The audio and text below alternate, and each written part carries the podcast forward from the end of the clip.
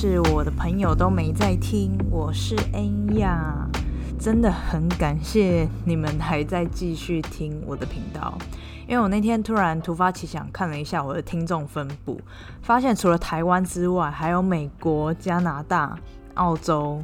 英国、日本、越南、新加坡，还有马来西亚的朋友，我真的吓到，因为我以为是只有台湾的朋友在听，可能偶尔有加拿大，因为我有一个朋友他是在加拿大留学，真的真心谢谢你们。如果你们有听到这一集，也欢迎你们留言让我知道，拜托，因为我非常想要认识大家。我其实算是还蛮不怕生的人。所以其实还蛮欢迎你们可以来找我聊天的。我就是那种就是到了只有一个人认识的场合，还是可以很自在的人。但是我不会硬要去认识别人啦，尤其是台湾人，因为我觉得大家的防备心其实都还蛮高的。所以在合适的时间点、合适的场合，突然有共同话题，我就觉得是一个很好的时机，可以认识一个新朋友。因为我觉得我的朋友的来源。都是这样认识的。那以我自己来说，我自己觉得我的朋友没有到非常非常的多，因为我有个朋友真的是出去哪都会遇到认识的人那一种，真的不夸张。我以前跟他走在呃可能东区或者是信义区，都会花很多时间等待他跟他 朋友的 small talk。但我的话就是还蛮普通的，基本上可以搭得上话的，就一定有相当的交情。所以我的朋友基本上都是有相当交情的人，而且我一定记得你是谁，尤其是目前正在国外，真的对这些友谊的小事情。特别敏感，也特别珍惜那些即使你不在，都还会主动想要跟你联系的人，包含说可能 赖你的人，或者是在 IG 留言你现实动态的人。我觉得这些人都是我想要维系跟经营的对象。那如果大家一直有在听我的频道，应该不难发现，我的频道其实都是跟着我我的生活在走。那很多生活中的小事，或者是一些 idea，我都想把它记起来。那这集就刚好想要跟大家聊聊朋友的部分。如同我之前一直在提到的，其实我觉得我自己蛮幸运的，在任何的领域都可以交到不错的朋友，包含说在工作场合都很幸运可以遇到一些跟我自己磁场还蛮合的人。以工作来说，其实我之前一直觉得，到底跟同事变成朋友是有什么难的？因为我从第一份工作一直到现在，其实每一份工作都有遇到一些很要好的同事变成朋友的人。要好的程度是，你会想要介绍这些同事给你自己的朋友认识。像我之前就有介绍一个我在广告代理商很要好的同事给我的大学同学认识，而且我们后来甚至还一起约去看龙虎门的演唱会。然后我忘记有没有一起出去吃饭啊？有一起去过夜店，就是帮其中一个呃大学同学庆生，然后我就约我的同事去一起来这样子，因为我们公司很近，而且我们还有一个很可爱的小群组，就是大家如果要呃帮底下找 A E 啊，或者是帮客户达成什么 K P I 之类的，我们就会在上面问说，哎，最近有没有推荐的 A E 啊，或者是 S A E 之类的。不然就是贴一个链接说，哎，不好意思啊，帮忙按个赞，就是或者是去留言，就是然后要留什么内容，还要帮对方想好，这样我就觉得真的太好玩了，就是变成一个 KPI 互助会这样子，而且甚至说像广告公司很常遇到比稿嘛，我们就会互相问说，哎，你知道那个什么客户的比稿谁谁谁有去吗？然后你知道客户是要干嘛吗？什么之类的。就是大家很会互相帮忙啦，虽然说这是有一点利益的，嗯，我觉得有一点利益的成分在，但是我觉得因为我们很要好，所以其实我们不会想到这个方面来。而且其实就算离职了，我们都还是会固定去约吃饭啊，聊一些八卦，或者是底下的 A 又做了什么很奇怪的干事之类的。而且我之前还跟一个还蛮要好的同事一起跟他的家人去新加坡看 F1，这真的是一个超妙的体验呢。我觉得真的。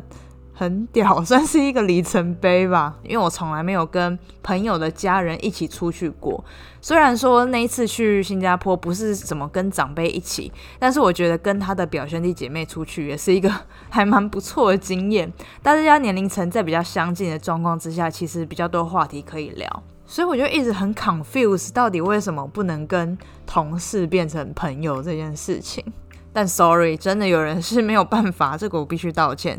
因为我自己是觉得，像我是做广告跟行销相关的，接触到的人都是比较相同年纪的人，那大家的生活圈或者是下班的娱乐也都比较相近，所以其实我们比较容易聚在一起。但是我也有一些朋友，他们的工作环境是比较严谨的，我真的有看过，就是他们的办公室里面都是一些。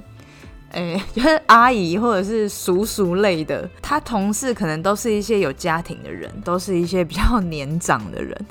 我觉得真的太硬了啦，这真的太难聊了，我无法想象。我觉得能够正常相处就已经是极限了，再往前深交，我觉得真的要看缘分聊不聊得来。那至于客户可以变成朋友这件事情，也是我自己其实没有料想到的，因为之前我是业务的关系，所以其实需要做很多陌生开发，所以我接触到的人其实算是很广，但可以像是朋友那样继续深聊的客户，其实大概只有四五个而已，而且其实他们都是。有追踪我 IG 的那一种，就是真的可以一直讲干话，然后聊一些彼此内心的想法之类的。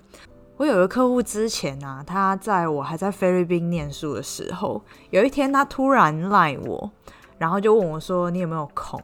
我那时候就说：“怎样？有没有空啊？就是我在上课，诶，怎么了？不然你先留言，我等下再看这样子。”然后他就回我说：“哦，没事啊，只是想要问一下最近过得如何这样子。”但后来我其实就忘记这件事情了，我没有回他。然后过了，就是我回到台湾之后，我才知道说，哦，他那个时候跟他老婆离婚。然后我就觉得，哇，超级抱歉的，就是。呃，没有，就是及时的能够安慰到他，但是他后来也说没关系，因为他那时候其实不知道怎么整理自己的情绪，反倒是我回来那个时间，他比较可以就是跟我侃侃而谈，他怎么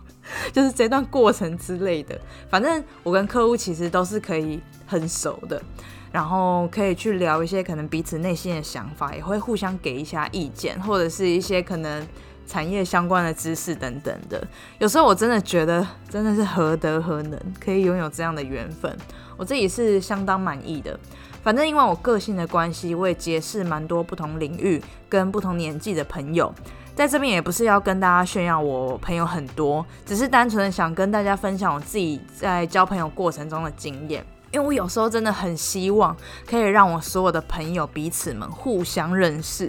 我觉得如果可以成的话，这会真的超级屌。你就想象你所有的朋友都跟你在同一个空间，然后大家互相都认识，而且知道彼此，然后大家都可以聊很多不一样的话题。这种感觉我真的不会讲诶，但我觉得啦，如果真的是被我遇到了，我觉得这会是一种很温暖的感觉，然后你会很感动，就是。何德何能有这样的一个光景，可以看到所有的朋友都认识，然后大家都在讨论彼此，讨论你，然后大家都会有一个哦，You got me 的感觉，这种感觉一定会超棒。但当然，这只是一个幻想，就是一个很期待会发生的事情。因为我觉得，就算你用相同的个性、相同的方式去。跟不同群的朋友相处，我觉得交友这件事情都还是很看缘分跟机运的，真的不是这么容易的。尤其是出了社会之后，我觉得这变得更加的困难。而且我最近真的越来越有感触，交朋友的速度真的越来越慢。我不知道。你们有没有发现，以前呢，像我自己是因为跳舞的关系，很多活动都会去 battle 啊，或者是 party 等等的，就会去认识更多一起跳舞的朋友，然后也可以去跟一些老师互相学习。那时候 Facebook 又刚好正夯，很多人都是在成为 Facebook 好友之后，才在现实生活中成为朋友。其实我觉得这是一件好事，诶，就是让大家可以认识不同的人，那也可以接触不一样的人格，那也可以让一些比较害羞跟内向的人借此机会去认识新的朋友。但是我觉得出了社会之后啊，我真的自己没有花太多时间在街舞圈上，因为身边人都是同事嘛。然后跟关系很好的一群朋友了，所以其实也越来越开始不喜欢那一种 social 的场合，因为以前还在跳舞的时候，真的是活动结束，然后大家会很容易聚在活动的那个场地的外面站着聊天，然后一聊可能都是聊一两个小时，然后你是可以跟就是那种第一天见面、第一次见面的人尬聊、畅聊那一种，哦，真的是佩服以前的自己。是真的可以聊到，就是你的感情、你的身家，然后你求学什么，就是都可以聊。即使这个人让你觉得就是可能怪怪的，你可能觉得没有什么，就频率不太对，但是你还是可以跟人家聊很多。因为那时候就很怕尴尬，然后也很怕就是下次见面别人会有不好的印象。可是现在就开始在认识人的过程中，你会开始去重视聊天或者是认识这件事情的质量。聊不下去，真的会想要飘到别的地方去。然后，而且我觉得我自己有发现，我会开始去问别人一些比较想法类的问题。举例来说，以前我们都很硬要去找一些共同话题，或者是大家都知道的一些八卦啊，然后好吃的地方、餐厅等等的。就像是我跳舞，我会问他说：“哎，你最近有去上谁谁谁的课吗？或者是你最近有看什么影片，或者是国外的哪个老师谁的表演吗？或者是讨论说，哦，他的 Judge Solo 超屌。”叭叭叭，就很多。当然，如果真的有共鸣的话，我们是可以聊很久的，甚至说可以再更深交。但是我觉得那时候就比较少去了解别人的想法，大部分都是集中在一些可能很呃表面的事情上面，跟就是我们有共同的感觉的事情上。但现在以上讲的这一些，就会变成开场白。我们会问的、会聊的，都是一些比较深层的对话。像现在我在柬埔寨认识朋友啊，我第一个会问的问题就是工作，因为其实大家都是台湾人嘛，你一定会对他为什么会来柬埔寨这件事情感到好奇。再来就是说啊，你来多久啊？可能去哪里玩？再来就是可能如果真的很 match 的话，就会开始聊一些感情啊，或者是对一件事情的看法，或者是讨论工作方面未来的事情等等的。如果真的聊得下去，其实就会一直想要跟这个人接触，然后会持续的，就是可能大家会互相约出去吃饭啊、聚会等等的。但是如果真的聊不下去，其实也不会骄傲，因为其实大家年纪大了，心里就会有底，所以就是我们就会互相自动飘走这样子。所以其实经过这样子的过滤，你剩下来的朋友。我觉得都是可以带给你不同快乐或者是不同启发的人，但是在认识新朋友的过程中，你可能也会发现说，诶，你有一些认识很久的朋友，已经慢慢的开始跟你越来越没有像以前那样子的那么好，或者是那么的契合，而且这种感觉真的是超难受，因为我现在目前就正在经历当中，这真的是，真的是提莫结拜哎，然后你就是会觉得。心里很不好过，因为你会发现说，哎，我们好像没有那么多话可以聊了。然后一直看到他在玩手机，但是就是不跟你聊天。当你想要开话题的时候，你真的想不到可以讲什么。我觉得这个是一种非常无能为力的感觉，而且你会非常非常不想承认说，我们好像没有以前那样要好了。然后你就会开始慢慢觉得说，这个人正在变成你不认识的样子。哎，真的很多人会生气，就是说会气说什么？哎，你怎么变了？好像就是在 judge 自己的男女朋友一样。不过我我觉得朋友其实就跟男女朋友一样啊，我们都是有情感连接的。所以当你在责怪说你的朋友怎么变了的时候，其实我觉得这个就是跟男女朋友变了的心情的感觉是一样的。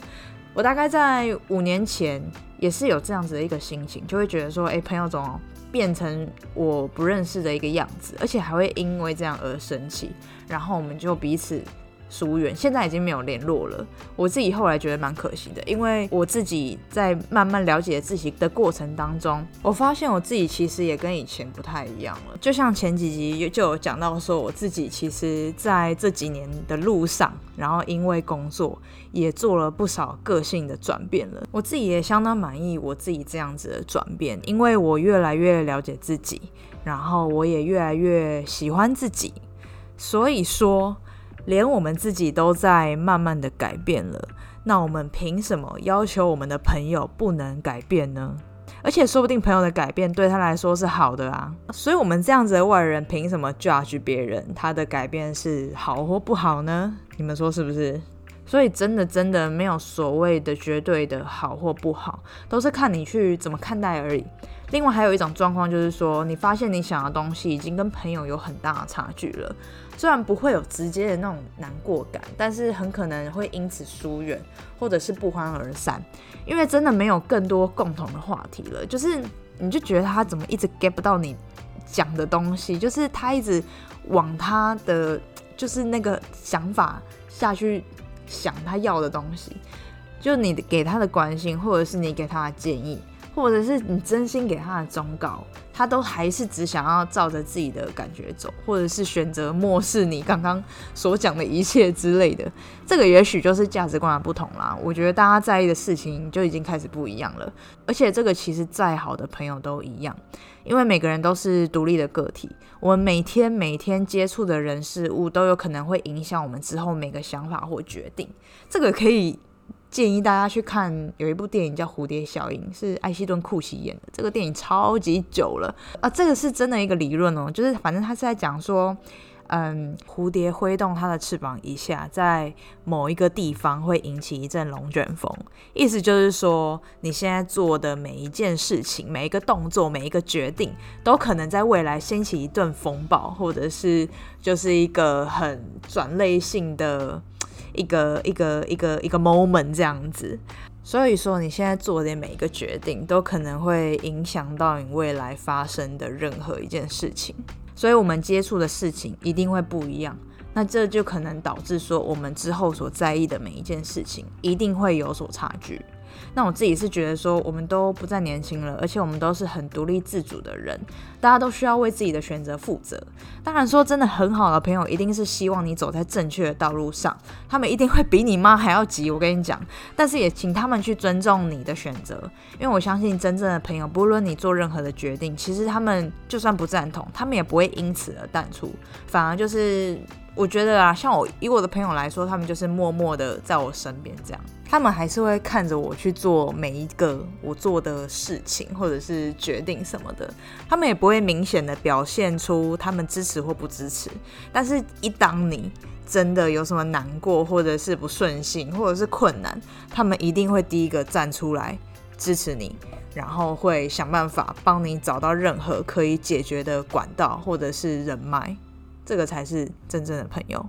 ，but 人生就是有这样一个 but，有部分人会因为价值观的差异，就会开始去想说要做朋友的断舍离，这也是最近一个很红的话题啦。因为我看到很多文章或者是很多 YouTuber 在分享这件事情，我自己是真的认为说，真的有必要做到这样，可能你真的个性是蛮极端的。不然就是你跟你朋友的价值观已经差异到会影响到你的身心灵健康了。我自己目前遇到最多在做这种断舍离的，都是朋友身边有其他像是保险业务员啊，或者是在做直销之类的。我觉得这个例子还蛮好笑，但是就是是很极端了。我自己其实没有想要讨论断舍离的部分，但是我觉得这件事情的本质意义是要你去挑选真的能够对你人生有注意的朋友。大家很常说，简称是人脉啦，但我自己不喜欢这个说法，我还是比较喜欢讲朋友。像我自己有一些朋友群，其实我还是大概会分一下，说那种真的能够谈心讲干话，或者是讲八卦那一群，然后跟一些可能出去都只喝酒、只玩的朋友，对我来说，他们都是朋友，但是能够聊天的深浅还是是有差距的。那断舍离的意义在于说，请慎选你的朋友。所以拿我当做例子，那我可能就要去割舍那些一直找你出去玩啊，或者是可能对你的人生没有什么注意，不会去想未来的一些人。我自己是不喜欢这样子，我其实觉得蛮没有必要的，因为每群朋友对我来说都是朋友，重要程度跟。能带给我的惊喜跟快乐也都不同，像是我的大学同学，跟他们出去就是很舒压，大家就算不讲话，其实大家一直在划手机，也不会觉得尴尬。就算整人啊，或者是乱呛他们，对他们骂脏话，真的也不会怎样。就是他们是一群让我觉得很舒服的人。那跟以前的同事出去，虽然都是去更新一些近况，但是也可以知道说目前业界的生态跟公司底下 A 一到底发生什么事情，跟公司的人那群人。出去真的是会蛮疯的，大家就会是会笑得很大声，然后玩得很疯，其实也会很舒压。然后我以前是完全不喜欢那种很爱拍照，就是很爱牛的那些朋友，但是意外的遇见他们之后，我就完全改变我自己的想法，因为他们其实也是小杂波类型的，虽然说他们还是会有那些完美因子，但是我自己蛮意外，我自己是不讨厌的，也从跟他们聊天的过程当中，也可以了解一些男女之间的一些生态，这些事情对我来说其实都是很 new 的体验，我根本不需要去断舍离这些人呐。即使即使我们真的没有到非常的要好，但我们维持一个朋友的关心，在彼此不同阶段的特质，其实都会让我们更大开眼界。我觉得这个才是交朋友真正的用意。那以上的内容其实都只代表我自己个人的想法跟立场，我也不是说觉得断舍离很没有必要，但对我来说就是不适合。因为我认为说你现在跟这个人是普通朋友，没有什么交集，但你怎么知道你们未来不会变得更好呢？我自己有一个活生生的例子，我跟一个之前热舞社的学妹有互相追踪，但其实我们超级不熟，也不太会留言，但一直到去年。反正就是我发了一篇现实动态，他有来留言，所以我们就开始在研究一些男人啊、星座啊、胶原蛋白之类的，就这样开始聊起来了。我就觉得说这是一个很特别的机遇，现在想到什么也可以直接 IG 贴给他，所以说我觉得就这样获得一个更好的老朋友，有何不可？大家就放宽心吧，我觉得你还是可以做断舍离啊。但是有些人就是不想要花时间在无谓的人身上，我也觉得没有关系，反正这个就是你的决定。我相信你的朋友也会很高兴被你坚定选择，因为没有什么好或者是绝对不好。那以上这个就是我今天的分享啦，虽然有点晚上线了，但我还是变出来了。如果你喜欢我的频道，欢迎到 Apple Podcast 上面帮我留言加上五颗星。感谢大家，我们下次见啦。